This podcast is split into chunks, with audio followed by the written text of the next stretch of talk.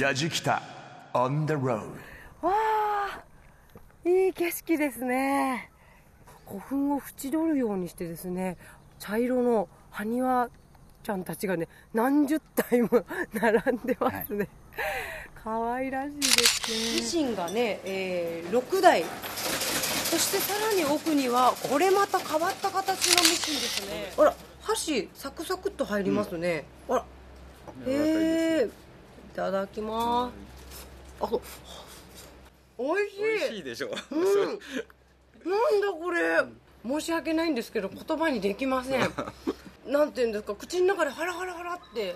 とろ、ね、なんかこぼれるっていう。やじきた。On the road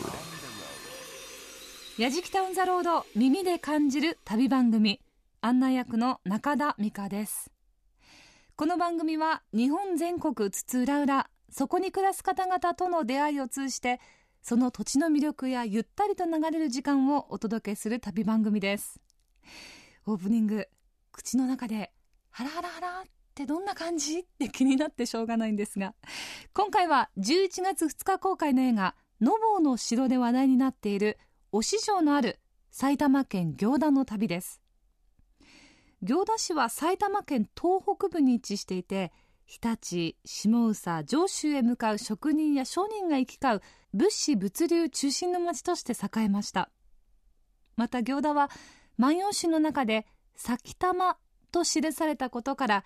埼玉の県名発祥の地として知られ埼玉県下最大の古墳をはじめとする古代のロマンの歴史が息づく町です。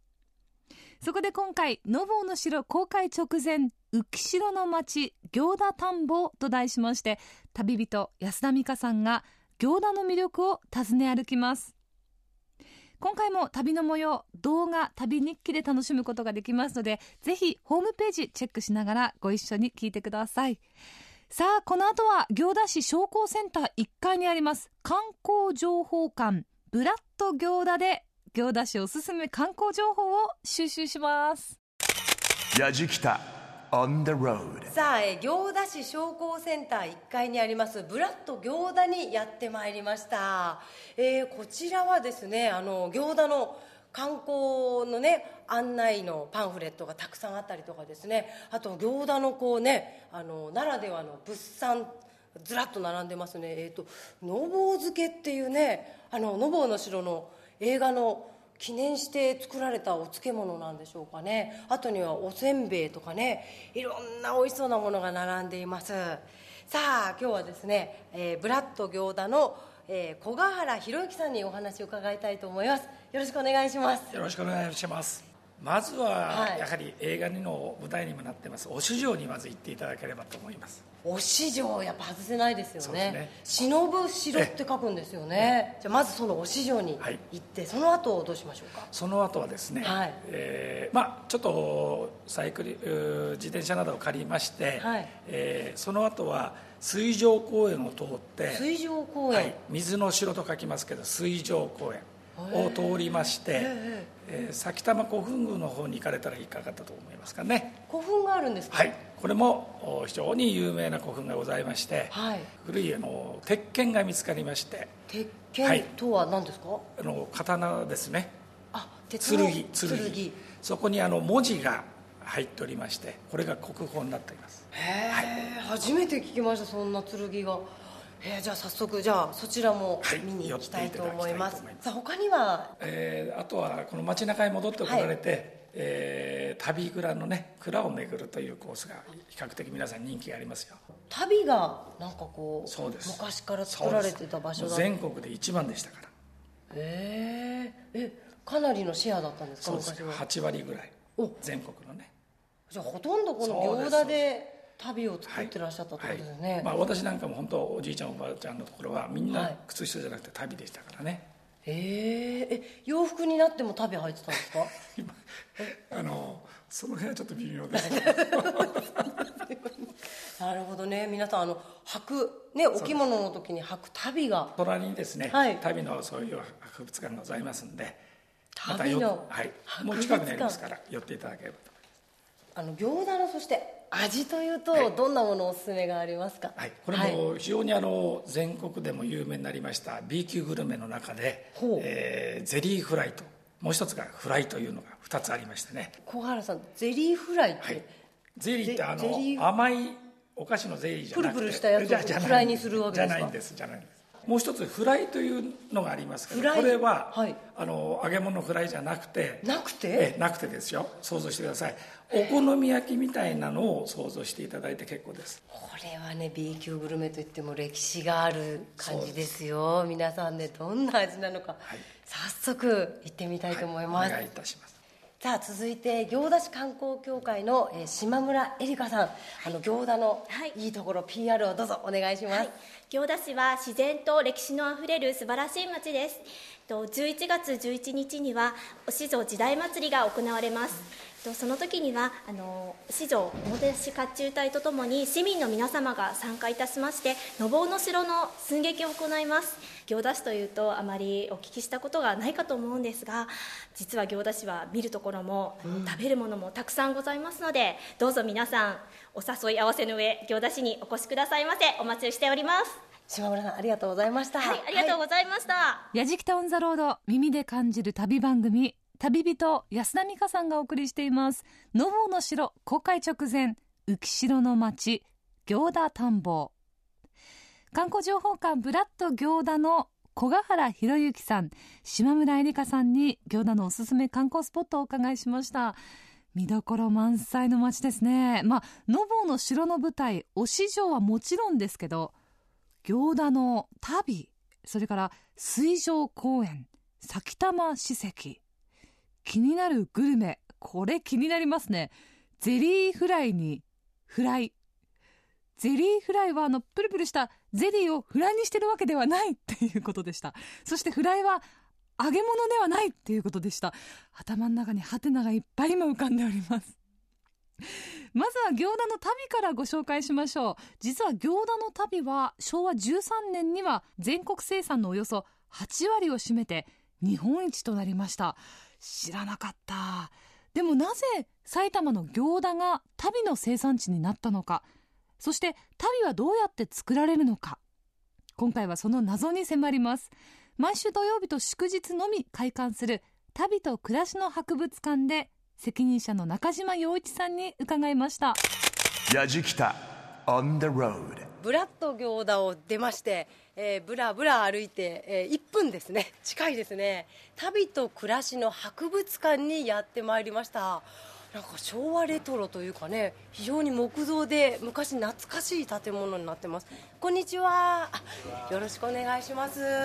えー、旅と暮らしの博物館責任者の中島洋一さんにお話を伺いたいと思います、はい、よろしくお願いしますここはもともとですね、はい、あの牧野本店さんという、まあ、明治8年に創業した老舗の旅屋さんで平成17年まで実際ここで足袋を作っていたんですね。足袋の工場だったところを、はい、で平成17年に足袋屋さんが閉店されてしまって、はい、まあ、ここ壊して駐車場にしちゃうっていうお話があったんですけれどもせっかくのこう足袋のあの製造工程が分かる工場であの、まあ、建物も大正11年に建てられたあの歴史的なあの文化財的な建物なので、まあ、ぜひこれを残したいということで私たち行田旅蔵ネットワークという NPO を立ち上げてですねそこでここ旅製造が見られる博物館としてあの再活用を始めました。で入り口にはねいろんな旅が飾られてたりもしまして。そうです。あの行田は旅の産地なんですけれども、はい、なかなかあの小売店で実は旅を買うことがあんまりできないっていう声があってせっかくでしたらここで旅を売ろうということでここで作ってるものもありますし、はい、市内のメーカーさんからあのお預かりして販売しているものもあります。なるほどあの餃子は足袋の生産量があの8割はこちらで作ってた時代があったと聞いたんですが。そうですね、はい、あの最盛期は昭和13年で年間8500万足っていうすごい数のあの旅を作っていました。作りまくってましたね餃子でね、ね、当時は100社以上の旅屋さんがあってあの本当に街中至る所でミシンの音が聞こえるっていうような状態でしたね、はあやっぱりあの女性の方がこう手で縫って作ってらっしゃったんですか？そうですね。足袋は全部であの13から15の製造工程があるんですけれどもまあ、縫製の工程は8割方女性の方ですね。ただ最初に裁断といってあの布を立つ作業と最後に仕上げっていうで裏返しにして形を整える作業それは100%男性がやる工程なので。どうしてですか？あのちょっと力がいるのと機械を使ってあの、まあ、危険な作業な部分が昔はあったので男性がやってたみたいですね。分業がされてたんですね、はい、そうです。ですから、はい、足袋の職人さんって一あの一つの工程を一生やってる方が多いので全部の工程をできる職人さんって実はすごく少ないです。あそうなんですか、はい、しかし行田でまたなんで足袋の製造が盛んだったんですか？行田の旅の歴史はすごく古くて、はい、まあ、江戸時代の上京年間という1680年代ぐらいから生産が始まったって言われてるんですけれども、まあ、ここら辺木綿があの栽培が昔は盛んだったということと隣の埴を中心に藍染めをするそのそれを布を染める技術があったということ。それから、はい、まあ、城下町なんで武士がいたんで武士の人に作る鉄鋼家版なんかを作る技術があって足袋の縫製にも応用できたということ。あと、もう一つはお師匠のお殿様は熊谷も治めてましたので中山道の大きな宿場町で作った足袋をすぐ売れるっていうあのそういった材料もあり製造するあの技術もあり、はい、売る先もありっていうことであのスターフィー作りが盛んになったようです。はあ、今はどれくらいの割合のものを作ってらっしゃるんですかね？えーと、はい、まあ、平成16年を最後に実は旅って生産の統計を全国的に取っていないのでわからないんですけれども、はい、平成16年の時点で、えー、行田では141万足全国シェアの35.1%の旅を作っていました。なるほど。じゃあもうその旅の歴史は今も息づいてるってことですねそうですね。行田で、矢敷北 On the road ちょっと中の方にじゃあはい、お邪魔してもよろしいでしょうか。わあ、素敵。古いミシンですね。そうですね。ここは博物館にした時にあのもうちょっとあのお店を辞めるときは近代的なミシンだったんですけれどもわざと博物館ですから古い全盛期の昭和初期頃の様子を再現しようということであの古いミシンをわざと入れています。あのこちらにあるミシンは、1899年製という多分現役で日本で使われる旅のミシンとしては一番古いんじゃないかなというものが実際に現役で動いています。動くんです、ね、はいもちろん。今ああやって職人さんがあちらでちょっと作っていますけれども。今日はこれは何かえあの今日これはですねマイ旅作り体験会っていうのを月に1回あの、まあ、第2日曜日の午後にやってるんですけれどもあの自分で好きな生地を選んで職人さんと一緒に旅を作ろうっていう。あの今ね職人さんとあの参加者の方が作っていらっしゃるのは水玉模様のあそうですね、ねはい、すごくポップな柄の布で今ミシンでこう縫い合わせてますねシンが黒光りしてますよ。うわ結構。スピーディーに縫っていくんですね。そうですね。これでも、はい、あの今こう見せながらやってるのでゆっくりなんです実は。そうなんです本当に作る時はすごく早いですね。そしてさらに奥にはこれまた変わった形のミシンですね。そうですね。これはつま先を縫うあのつま縫いミシンとか、まあ、ドイツ発泡ミシンとかって言うんですけれどももともとは革靴の底とあの上をつなぎ合わせるミシンをですね旅用に改造したものなんですね。旅ってつま先のほどひだが深くなって、うん手前に戻ってくるほどひだが浅くなりますんでその右手でそれを微妙に調整しながら左手であの布を押して縫っていくというそれすごい熟練がいる。これ一番縫製の中で難しい作業です。今縫ってらっしゃった方はおいくつでいらっしゃるんですか？えっとですね、はい、島崎さんいつだっけ？年ちょっと待って1935年です。1935年生まれすごいですね。あの島崎さんはこのさっきのつま先のですね、はい、縫う工程で伝統工芸士さんという資格を持ってらっしゃるんですよ。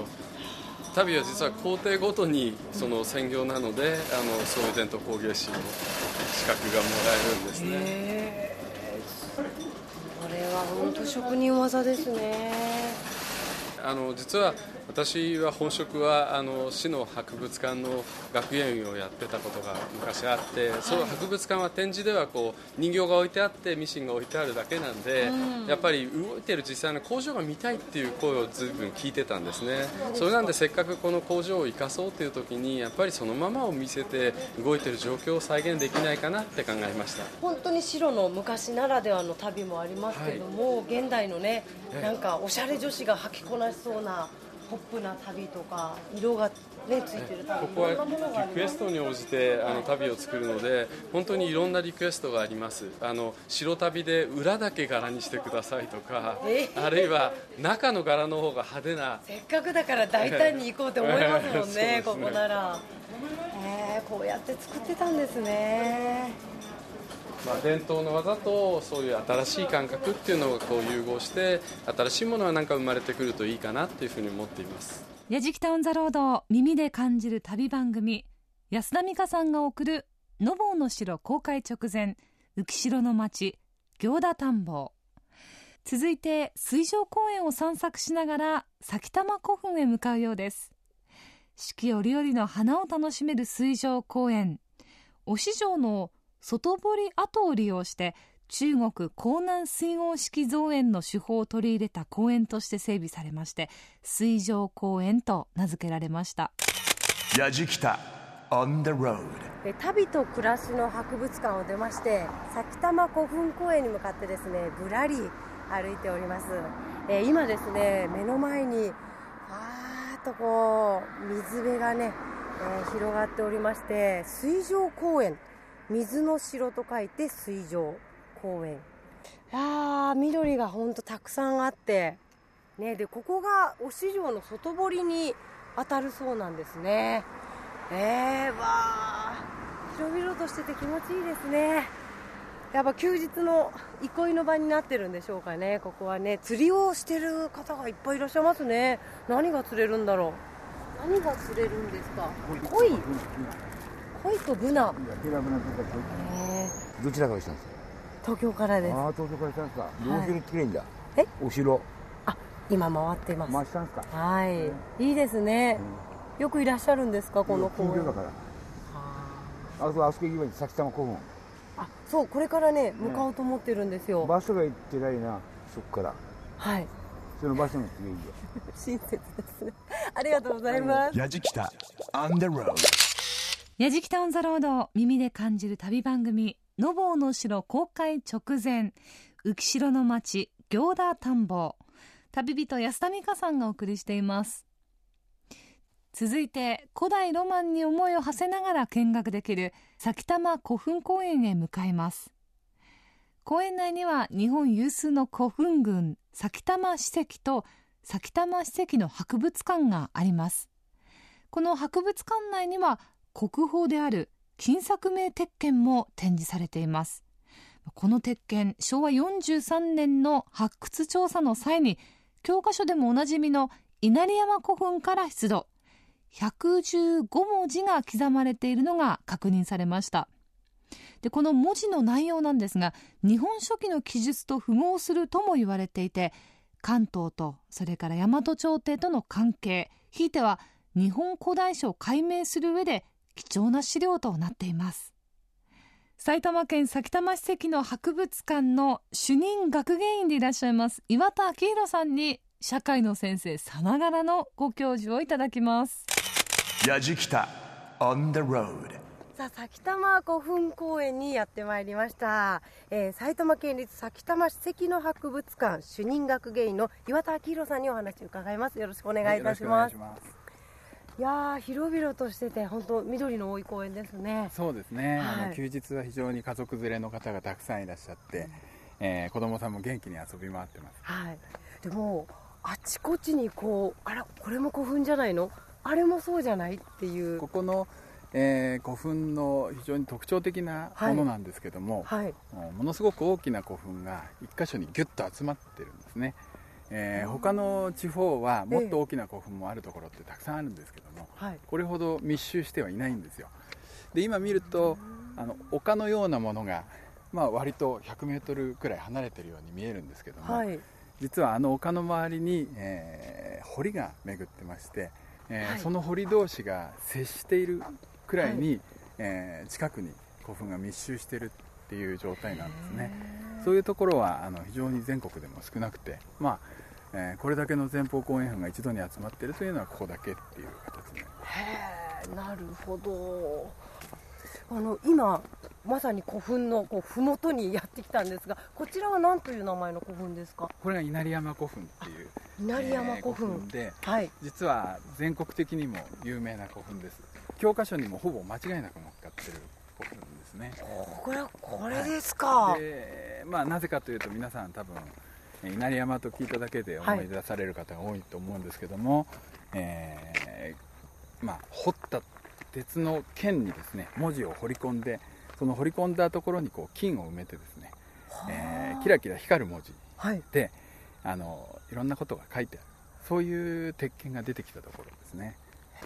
基本的にはですね、はい、そのまあ、天皇に近い、えー、身分の人がいるんですね。その昔は大王って呼ばれてる人なんですけども、はい、その大王って呼ばれてる人に、えー、仕えていた人が、はい、代々仕えていたということになってまして、えーはい、えー、その大王の警備隊の隊長をやってたんですね。で、えー、そういうことを記念してあの剣を作らせてその記念の内容がそこに彫られてるんですね。でしかもそれにはですねまあ、日本で書かれている文字の中で一番古い、まあ、年代がほぼ特定できる、はい、えー、内容の、まあ、年が記されてるんですね。さあ登ってまいりました。おお すごい。ああ絶景ですね。やじきた。On the road. Grooves and moves your day やじきたオンザロード耳で感じる旅番組のぼうの城公開直前浮城の町行田田んぼと題して安田美香さんがお送りしています。埼玉古墳公園の稲荷山古墳に登った矢敷田一行引き続き埼玉県埼玉史跡の博物館の主任学芸員でいらっしゃいます岩田明宏さんにお話を伺います。矢敷田 on the road さあ稲荷山古墳に登ってきました。わあいい景色ですね。ああ緑がいっぱい。もう田んぼもあってあの私たち今、えー、稲荷山古墳階段がかかってましてすすぎが生えている斜面を登ってきたんですけれども、はい、えー、登ってきた方が南側。そうですね。はい、まああ今ちょうど田んぼが刈り入れの時期で非常に綺麗な黄色になってまして、はい、東側はね、えー、田んぼが広がってますね、一番あののどかなちょっとあの奈良を想像するような風景なんですけども、はい、えー、ちょうど左側にこここちらから見えますのが、はい、えー、将軍山古墳という古墳です。将軍山。はい。あれも大きいんです。円墳。はい、もうなんか本当教科書で見た、あの形のが目の前にありますよ、であれはあのご覧になってお分かりいただける通りえーはい、ある程度発掘をしてありますんで、ええ。ー、復元もできてるんですね。ですから埴輪が並ばってますよね。あの埴輪はあの復元したあのものというよりも複製品なんですね。古墳を縁取るようにしてですね茶色の埴輪ちゃんたちがね何十体も 並んでますね、はい、可愛らしいですねでちょうど目の前、真南に当たるのがあの、はい、埼玉古墳群の中では一番大きい双子山古墳ですね。双子山古墳、はい、まあ、140メーターぐらいの長さがあります、えー、右手に見えますのがあのえ、えー、日本で一番大きい円墳あの丸いお墓なんですけども。本当だ丸い、えー、うん、で丸墓山古墳という古墳ですね、えー、埼玉の中で一番最初に史跡になった古墳です。あの石田三成があそこから、えーまあ、見た。というふうなことで映画の撮影が行われたところですね、はい、はい、まああの実際には、はい、本当に登ったかどうかとか、えー、陣をどこに張ったかどうかっていうのは全くわからないですね、えー、あそうなんですか、へえなるほどね。なんでこんなふうに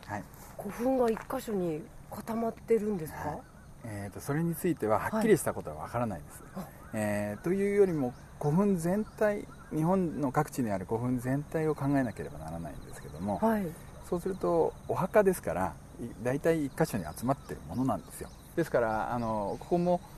実はその前方後円墳の大きなやつが8基それから円墳が1つっていうことで、はい、あの古墳として整備されているのは9基なんですけども、はい、えー、ちょっと後ろを振り返っていただくと、はい、丸い植え込みがありますよね。おはいはい、ちっちゃな。あれはあの古墳の跡なんですあれ古墳の跡ですか、で古墳があったところを植え込みで形を示しているんですね。でそれと同じように、えー、今は見えないんですけども、はい、あの田んぼの下にたくさんの古墳が、まあ、当時あったことが分かってます。古墳はものすごくたくさんあるんですよでじゃあ他のところでどうかっていうとですね、はい、ここから5キロぐらい行ったところに坂巻っていうところがあるんですけども、はい、えー、利根川沿いの、はい、まあ、ちょっとした平らなところなんですが、そこはここよりももっと小さい古墳がいっぱいあります。いくつあるかはっきりしないぐらい、ね、そんなにたくさん、まあ、そういう形で古墳ってあちこちに集まっているんですけども、ここが一番その歴史上謎だって言われているのは、うん、ある時ですねえー、こういう大きな古墳が集まってここに、まあ、連続してボコボコっと作られていくんですね、はあはあ、そういうところって他にはないんですよ。ななぜ作られたんですかね？なんでこの場所かっていうのはまあ一番楽しみな謎の部分なので、えー、どこまであのお話しできるかわからないんですけども、はい、まあ、その北側にすぐ川が通ってますね、ええ、で西側にもあの多分こちらいらっしゃる時に車で渡られた川があると思うんですはいはいありました、えー、で利根川っていう川がここから、まあ、4 6キロ北を流れてまして東に向かって流れて、はい、えー、ずっと千葉県と埼玉県境ぐらいのところを流れて最後は東京湾に今注いでます、はい、あの川っていうのはですね、えー、古墳時代の初め頃まではこっち側にあったんですね川が流れているところの、うん、河川の運搬だとか交通だとかの一つのその要衝まあ、あのもしかしたら港があったかもしれない、そういう話もあるんです。埼玉の津っていうのが「万葉集」っていう昔の歌集に出てきたりするので、はい、えー、津っていうのは港のことですね。それがあったっていうふうなあのことを今考えてる学者さんもいっぱいいるんですけども、えー、そういうものがあったんでどうやらここが、まあ、そういうなんか特別な場所ですね。交通の要衝に当たってるんで、えー、作ったんじゃないかっていうようなことが言われ始めてます。でもはっきりは分かりません、はい、なるまだまだミステリーな部分が、ね、そうですね。ほとんど多分結論は出ないと思うんですけども。じゃあ私たちもこう旅に来てどうしてだろうねって言ってこう古墳の上に来て、ね、そのミステリーを楽しむということが、はい。ね、一番楽しいのはもう想像していただくことですね、なんでここにたくさんできたんだろうっていうのを想像していただくのが一番楽しいと思いますやじきた On the Road 安田美香さんが送るのぼうの城公開直前浮城の町行田田んぼ埼玉古墳不思議ですよねでも、わからないからこそ面白いんだろうなほんと、日がない一日ここでぼーっとしていたら、なんかいろいろな発想が浮かんできそうな、そんな気がします。さあ、行田探訪ですが、最後は行田の名物といきます。オープニングでご紹介しましたゼリーフライとフライ。これをついに安田さん食べに行くそうです。このゼリーフライというのは、お菓子のゼリーとは別物です。もちもちっとした食感が大人にも子供にも大人気だそうです。そして食物繊維が豊富でヘルシー。行田市民のおやつとして親しまれているそうですがここまでお伝えしてもどんなものなのかさっぱりわかりません。行田ゼリーフライ研究会の松井秀次郎会長と待ち合わせをしています。ご夫婦で切り盛りしているという町子庵に行きこのゼリーフライフライを食べるようです。やじきた。On the road. さあ行田にはですねご当地グルメゼリーフライというものがあるということでね、えー、行田ゼリーフライ研究会の会長松井。あそう笑わ餃子 ゼリーフライ研究会の会長松井秀次郎さんにお話を伺います。松井さんよろしくお願いします、はい、こんにちは。松井と申します。町子庵というお店に。そうですね。こちらはゼリーフライ屋さんなんですね、うん、そうですね。いわゆる行田ではねフライ屋さんっていう言い方なんですよ。フライ屋さん。うん。でフライ屋さんっていうのがやっぱり40軒ぐらい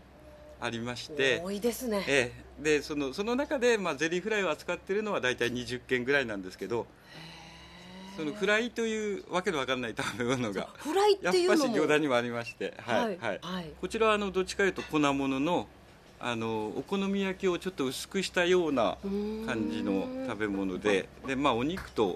ネギぐらいしか入ってないんですね。関西は、はい。ね、かなりそのお好み焼きというのが各地にありますけれども関東では行田のフライか月島のもんじゃぐらいしかその粉もんでこういう商売になっているっていうのはないらしいんですよね、ですのでね僕その行田って町は、はい、そのフライと僕らが今活動しているゼリーフライという2つもですね、はい、そのいわゆる B 級ご当地グルメというのがこう生き続けている町という不思議な町かなとは思ってるんですよね、えー、ところであのゼリーフライって何ですか、はい、中身はですね、はい、ふかしたじゃがいもとおからがまあ大体半分半分ぐらい入ってまして、はい、それにあの人参とネギのみじん切りをこうこね合わせて。コロッケみたいな感じ？そうですね。なんとなくあのこ小判の形にして、はい、ただコロッケはあの衣をつけますけど、ええ、そのまま衣をつけずに。ああ素揚げする。そうですねえじゃあ全くゼリー関係ないじゃないですか。ゼリー全然関係ないんですよね。じゃあなんでゼリーフライって言うんですか？でしょうかね。まあ今一説ではその形が小判の形をしていることから、はい、昔そのゼニーフライ。あゼニーお金のゼニ。ーそうですね、はい、ゼリーゼリーゼリーゼリーフライっていう話ですね。でゼリーフライというふうに通っていますじゃがいもか、あとはそのおからっていうのもやはり行田はあの結構水が良くて、はい、お豆腐屋さんが多かったんですよ、ね、そうすると必然的にちょっとおからが出ますよ、うん、でまあそれをこううまく組み合わせて作ったと。へでもそしたらかなりヘルシーですよね。そうですね。あのコロッケと同じような形ですけど、はい、大体ね3分の1ぐらいですカロリー。で 80, 80カロリーぐらいですから。来ましたよゼリーフライが運ばれて。お待たせしました。これ？そうですよ。そうですよ。これがゼリーフライ。そう。あでもいい香りしますね。あの本当に香りはコロッケのような、うん、ねえー、あの揚げてからあのウスターソースをにドボーンってくぐらせているので、ね、もう味付いていますので、まあ、そのまま食べていただけるという。なるほど、コロッケがやっぱ一番近いんですけれども、うん、コロッケに衣がついてなくてもっとのぺーっとしている、ねね、お餅のような感じですね、うんうん、あら箸サクサクっと入りますね、うん、あら。へえいただきます。あうんうん、うん、おいしい。美味しいでしょ、うん、なんだこれ。申し訳ないんですけど言葉にできません。なんていうんですか。口の中でハラハラハラってとろ、ね、なんかこぼれるっていう感じ、うんうん、ででもちょっと噛み応えはやっぱりもちもちしてますし、でも外側カリッとしてて、僕らよく言うのはあのどっかで食べたことがあるような味だけど、初めて食べるようなという感じですよね、うまいなこれ。あ来ました。これが フライですね。いわゆるフライとは全く違います。これは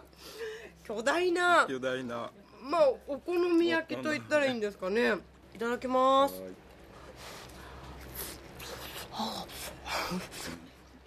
うん。おいしい。おいしいですよ。あちあちあちあおネギの香りがすごいおいしい。香ばしい。でエビが、うん、桜エビがいっぱい入ってるんでうまいな。これ、晩ご飯とかでもいいですね。そうですそうです。こちらはあのお昼とか、うん、であのフライができたちょっと真面目な話をしますけど 行田市ってあの昭和戦前あの足袋の生産量全国8割ぐらい作ってたんですね、はい、先ほど足袋の博物館も見せていただきました。でまああの当時は女工さんが結構行田市内にいらっしゃいまして、はい、でその中でそのやっぱり小腹が空いたり夜食代わりということでフライをまあ安くてボリュームがあってっていう形で、うんうん、に溜まって、うん、なるほどね。そういうところからフライは発生したというか。行田の旅を支えてきたわけですね。そうなんですそうなんですでは会長、はい、ゼリケン会長。はい、はい、ぜひメッセージお願いします。はい。えーと、おお聞きいただいたようにですねあのゼリーフライとフライという2つの、まあえー、B 級ご当地グルメ美味しいご当地グルメがこの行田にはあります。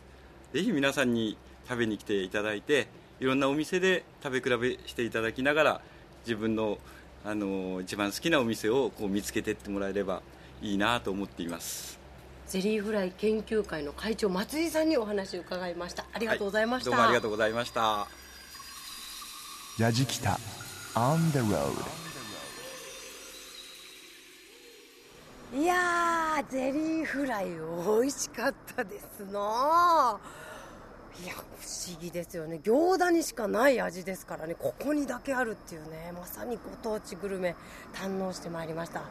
お市場だけじゃないんですね行田っていうのはね。あの旅の博物館に行きそれから古墳を見てね。そしてこのご当地グルメをいただいてはあ。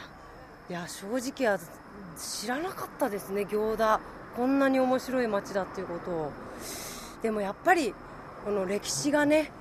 残ってるんですよね。あののぼうの城の映画の中で生きていた人物たちの血が、えー、伝統の文化技も残っているしそういう古代のねロマン古墳も残ってますしちょっとタイムスリップして迷い込んで不思議な気分になって帰るっていう感じですね。皆さん埼玉県行田ぜひぶらり旅してみてはいかがでしょうか。矢敷北オン・ザ・ロード旅人は矢敷北の自称デクノボーレポーター安田美香でございました。前方後円墳はにはにはにはにはにはにはに矢敷北 On the road のぼうの城の舞台で話題埼玉県行田の旅をお送りしてまいりました。矢敷北オン・ザ・ロードいかがでしたでしょうかいやー、行田の街っていうのは面白い街ですね。あの